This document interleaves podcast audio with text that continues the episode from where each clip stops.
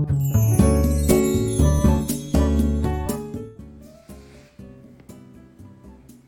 ャンパス FM6214、えー、この番組は高橋はじめが運営するノートのことについて、えー、語ることがメインの番組です。えー、ちょっと記事紹介を、えー、し始めたついでというわけじゃないんですがそもそも、えー、私がノートを最初に始めた頃の記事を一応紹介しておこうかなと思います。実は一番最初に書いた記事が「ノート始めました」えー、1行しか書いてません。まだまだ模索中ですが可能性を感じます。丸もうそれだけなんですね。2015年7月8日といえば私まだ、えー、名古屋の音楽大学で学長をやってた任期途中なんですよね。でただノートをやりたいと思ってちょっと手つけ始めようと思ったんですがなかなか忙しくて手がつかなかった。でいくつか実は、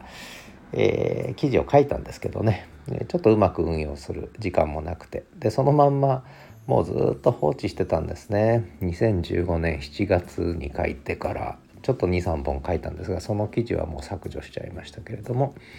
でそれで今年の正月2023年ですけれども、えー、ちょっとノート始めようともう一度ね、えー、思って、えー、書いたのが、え次の記事ですね。ノートのプラットフォームとしての可能性。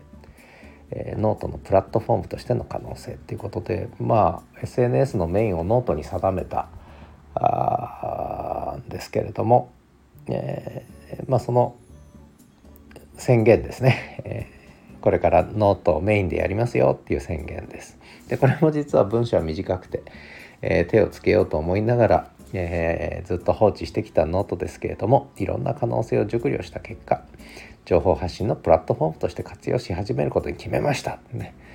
えー、いうことしかまあ書いてないんですけれども。でとにかくこれが、えー、ノート始めますよっていうねちゃんと始めますよって宣言。これ2023年1月29日です。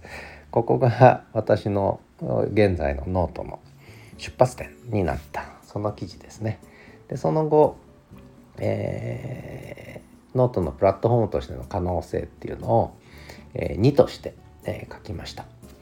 でちょうどこれはあの、すでにこの番組でも、えー、記事紹介で、えー、収録したんですけれども「妄想するマイノート」シリーズね、えー、0123と書いたんですけどもちょうどノートをちゃんと始めて3ヶ月が経ったところで少し自己分析をしたんですね。でそこで形も整ってきたのでその形が見えたよっていうことで妄想するマイノートシリーズえー、で3で完結したんですけどもその3の完結と同じ日に投稿したのがこのノートのプラットフォームとしての可能性2ということで、えー、の私のノート人生。1月29日から始まりましたけれどもこんな形になりましたってね、えー、でそれは本当に大正解でしたっていう、まあ、そんな話が書いてあるんでこのノートのプラットフォームとしての可能性2という記事は私のノートの何て言うかな、まあ、ちょっとした歩みと、えー、大体の概要を知る上では実は非常に分かりやすい記事なので、えー、まあ読めるとしたらこの、えー、可能性の2ぐらいが多少読み応えがあるかもしれない記事ということで、え、ただ、まあ、合わせて、え、最初の記事とね可能性1と、え、そして可能性2と、まあ、こんな展開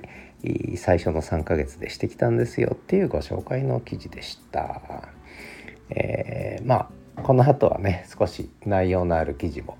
えー、紹介していこうかなと思ってますがとりあえずこんな感じで記事紹介は続けていく予定です。えー、今後もキャンパス FM6214 よろしくお願いします。ありがとうございました。